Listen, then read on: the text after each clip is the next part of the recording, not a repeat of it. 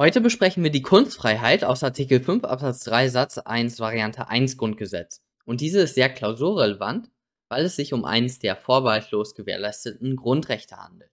Und das erkennen wir schon an der Lektüre der Norm. Darin steht, Kunst ist frei, verkürzt gelesen. Und hiermit fangen wir dann wie immer mit dem sachlichen Schutzbereich an. Und hier müssen wir erstmal die Kunst definieren. Und das Bundesverfassungsgericht hat schon ganz am Anfang festgestellt, dass der Begriff der Kunst unmöglich zu definieren ist. Dementsprechend haben sich aber drei Kunstbegriffe herausgebildet, die wir in der Klausur darstellen müssen und auch am besten unter jeden der Begriffe subsumieren sollten. Warum machen wir sowas? Weil eben der Kunstbegriff, man hat das Interesse zu wissen, ob etwas unter die Kunstfreiheit fällt oder unter die Meinungsfreiheit, weil die Meinungsfreiheit steht ja unter dem Schrankenvorbehalt, auch wenn er qualifiziert ist, von Absatz 2 in Artikel 5 Absatz 2 der Schrankenvorbehalt da, der, der allgemeinen Gesetze gilt für die Meinungsfreiheit.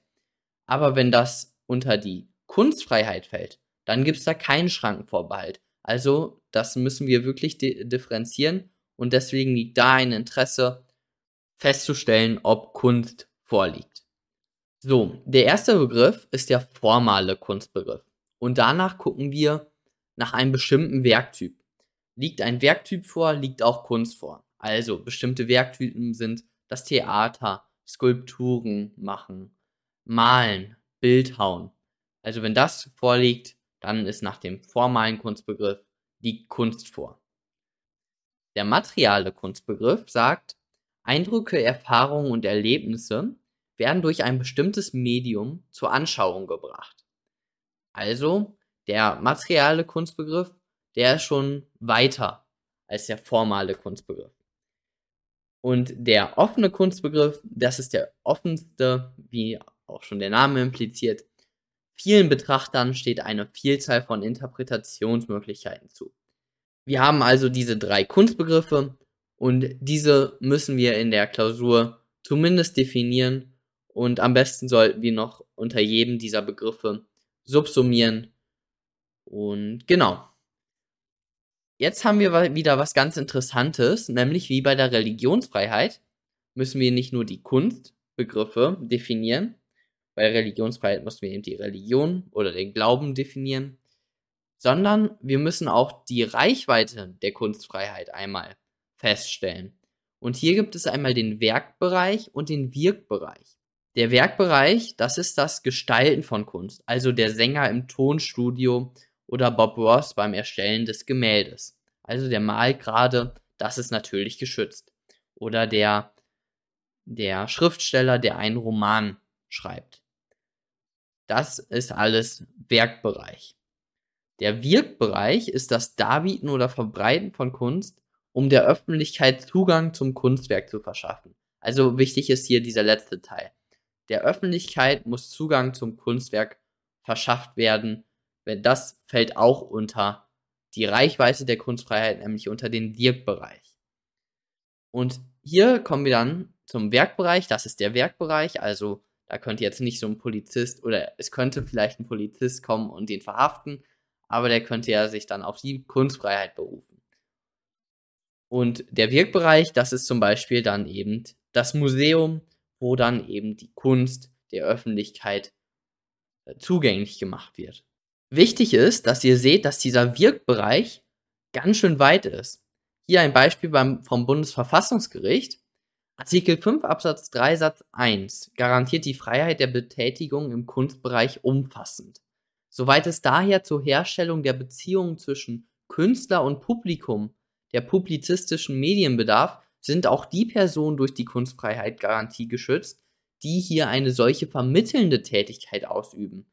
Und da ein Werk der erzählenden Kunst ohne die Vervielfältigung, Verbreitung und Veröffentlichung durch den Verleger keine Wirkung in der Öffentlichkeit entfalten könnte, der Verleger daher eine unentbehrliche Mittlerfunktion zwischen Künstler und Publikum ausübt, erstreckt sich die Freiheitsgarantie auch auf seine Tätigkeit.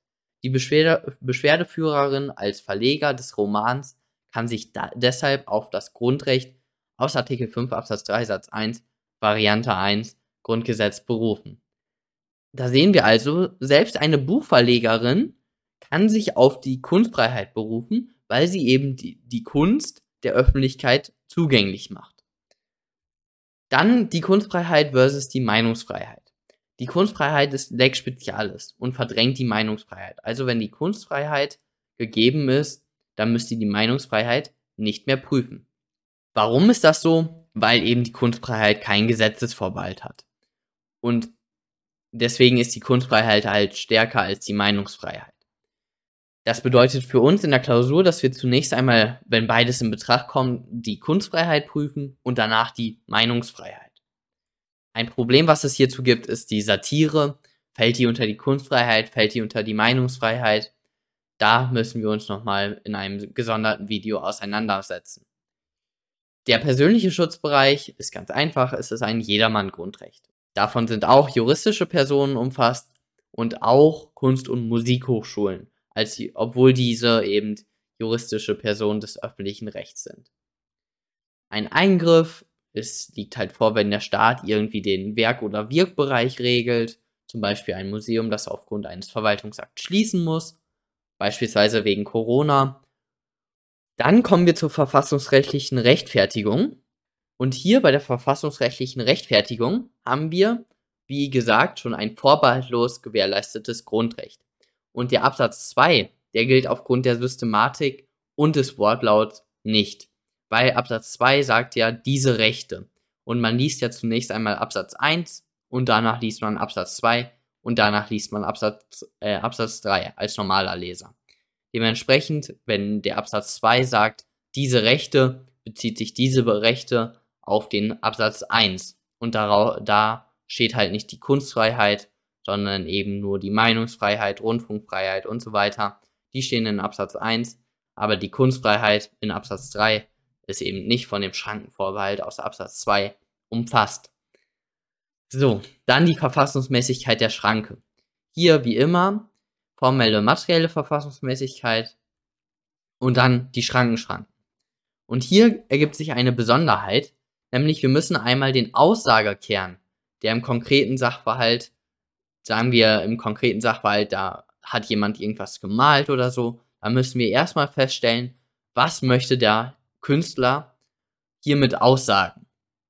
Dieser Aussagekern ist essentiell, weil anhand dieses Aussagekerns daran prüfen wir weiter, was mit der Verhältnismäßigkeit, ob eben die Einzelfallmaßnahme verhältnismäßig war. Da die Verhältnismäßigkeit legitimer Zweck, muss kollidierendes Verfassungsrecht sein, geeignet, erforderlich und angemessen. Kommen wir nun zu einem Beispiel. Künstlerin K. führt eine Theateraufstellung über das Leiden der Juden im Nationalsozialismus auf. Um einen leidenden Menschen darzustellen, dessen Leben komplett durchgewirbelt wurde, hat sie sich was ganz Besonderes ausgedacht. Sie nimmt das Eiweiß und Eigelb von vier Eiern und eine Wurstmasse und vermengt diese beiden Zutaten in einem durchsichtigen Goldfischglas. Anschließend nimmt sie den Wellensittich namens Tweety und packt diesen in die Wurstmasse und schwingt das Glas in Kreisbewegung. Tweety taucht komplett ab und wird von der K nach einigen Sekunden herausgenommen. Tweety wird schnellstmöglich von einem ihrer Helfer geduscht und abgetrocknet. Tweety hat überlebt. Allerdings wurde die K gemäß 17 Tierschutzgesetz verurteilt. Sie erhebt zulässigerweise Verfassungsbeschwerde hat die Verfassungsbeschwerde Aussicht auf Erfolg. Und jetzt Paragraph 17 ist formell verfassungsgemäß. Lesen wir einmal den Paragraph 17 Tierschutzgesetz. Mit einer Freiheitsstrafe bis zu drei Jahren oder mit Geldstrafe wird bestraft, wer ein Wirbeltier ohne vernünftigen Grund tötet oder einem Wirbeltier aus Rohheit erhebliche Schmerzen oder Leiden oder länger anhaltende oder, oder sich wiederholende erhebliche Schmerzen oder Leiden zufügt. Die Gerichte haben jetzt also alle gesagt, Paragraph 17, der Tatbestand ist erfüllt und das geht jetzt zum Bundesverfassungsgericht. Und das Bundesverfassungsgericht, das prüft natürlich jetzt nicht mehr, ob diese, ob der Paragraph 17, ob der Tatbestand da erfüllt ist. Das ist ja der berühmte Satz, das Bundesverfassungsgericht ist keine Superrevisionsinstanz. Kommen wir also zum Gutachten. Und hier, die Zulässigkeit ist gegeben und wir kommen zur Begründetheit. Es stand ja im drin, die, hat die zulässige Verfassungsbeschwerde Aussicht auf Erfolg. Hier der Schutzbereich. Wir haben den sachlichen Schutzbereich. Und hier einmal den formalen Kunstbegriff. Ja, sie hat hier ein Theater gemacht. Der materiale Kunstbegriff. Sie bringt hier ihre Erfahrungen oder ihre Eindrücke durch ein bestimmtes Medium, nämlich durch das Theater, zur Anschauung. Also würde auch hier der materiale Kunstbegriff greifen und offener Kunstbegriff sowieso, weil eben eine Vielzahl von Betrachtern haben, eine Vielzahl von Interpretationsmöglichkeiten. Dann der zweite ist der persönliche Schutzbereich und hier ist es ein Jedermann Grundrecht und ganz unproblematisch. Und liegt ein Eingriff vor, klar durch das Gericht, das, die wurde eben verurteilt, äh, liegt ein klassischer Eingriff vor. Dann kommen wir zur verfassungsrechtlichen Rechtfertigung und hier haben wir wie immer die Schranke. Und hier brauchen wir die taugliche Schranke und stellen erstmal fest, dass es sich bei der Kunstfreiheit um ein vorbehaltlos gewährleistetes Grundrecht handelt, dieses aber durch kollidierendes Verfassungsrecht, hier kommt insbesondere Artikel 20a Grundgesetz in Betracht, eingeschränkt werden kann. So, dann die Verfassungsmäßigkeit der Schranke, die formelle war vorgegeben. Und bei der materiellen, da müssen wir jetzt abstrakt argumentieren. Ist Paragraph 17 Tierschutzgesetz abstrakt verfassungsgemäß, materiell verfassungsgemäß. Legitimes Ziel von Paragraph 17 Tierschutzgesetzes ist es eben, ähm, ist eben der Tierschutz natürlich und halt die, die den Tierschutz missachten, zu bestrafen. Ähm, schön ist es auch immer, wenn man dieses legitime Ziel an einer Norm festmachen kann. Ist es geeignet? Ja. Ist es erforderlich? Ja. Ist es angemessen? Ja. Also das hier ist komplett unproblematisch das materielle, äh, die materielle Verfassungsmäßigkeit. Bei den Schranken, wird schon interessanter. Jetzt müssen wir konkret argumentieren am Fall. Zunächst stellen wir einmal fest, dass es sich um eine Urteilsverfassungsbeschwerde handelt und dementsprechend müssen wir sagen, das Bundesverfassungsgericht ist keine Superrevisionsinstanz, geprüft wird nur die Verletzung, äh, die spezifische Verletzung von Verfassungsrecht Insbesondere wird halt geprüft, ob die Ausstrahlwirkung der Grundrechte erkannt wurde und wenn ja, ob diese in einem vertretbaren Ausgleich zu Grundrechten Dritter und anderen Verfassungsrechtsgütern gebracht wurde. Dann kommen wir zu Punkt B. Da stellen wir jetzt den Aussagekern fest. Was wollte die Künstlerin jetzt hier damit sagen? Und sie wollte das Leiden eines menschlich, äh, eines Menschen an dem Leiden eines Wellensittich verbildlichen habe ich jetzt mal so gesagt. Legitimes Ziel, wie schon vorhin, Artikel 20a. Ist es geeignet, dieses Urteil, ähm, den Tierschutz durchzusetzen? Ja. Ist es erforderlich, dieses Urteil, den Tierschutz durchzusetzen? Ja. Ist es angemessen? Und hier ist Fragezeichen, Fragezeichen. Also da müssen wir argumentieren. Ähm, was ich sagen kann, wir müssen nicht so schnell uns denken, oh, der arme Tweety, ähm, tja, da überwiegt ganz klar der Tierschutz. Wir müssen auch sehen, die Kunstfreiheit ist sehr wichtig. Und hier ist das Tier ja nicht mal zu, also ähm, es wurde nicht getötet, es hat aber erhebliche Schmerzen wahrscheinlich ähm, ertragen müssen. Ich weiß es jetzt nicht. Also da müsst ihr argumentieren. Ihr müsst halt hier argumentieren, ob das angemessen ist oder nicht. Und dieser Fall hat sich tatsächlich so abgespielt. Ihr seht ja auch OLG Frankfurt, das war das Urteil davon. Und insbesondere, oder dieses Urteil war auch möglicherweise ein Grund dafür, dass dann der Artikel 20a äh, später, ich meine 94, wurde dann der Artikel 20a im Grundgesetz eingeführt.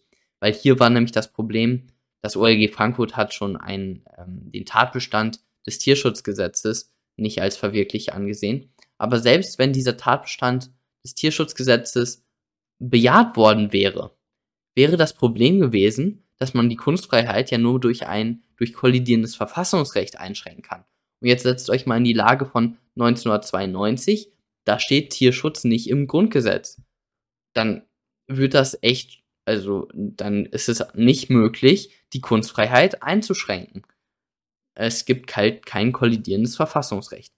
Aber jetzt, weil Artikel 20a im Grundgesetz steht, kann eben der Tierschutz als kollidierendes Verfassungsrecht hingehalten werden. Also der kann auch andere Rechte äh, Grundrechte einschränken jetzt. Gut, das war's jetzt von dem heutigen Video. Ich hoffe, ihr habt wieder was gelernt und wir sehen uns beim nächsten Mal. Ciao.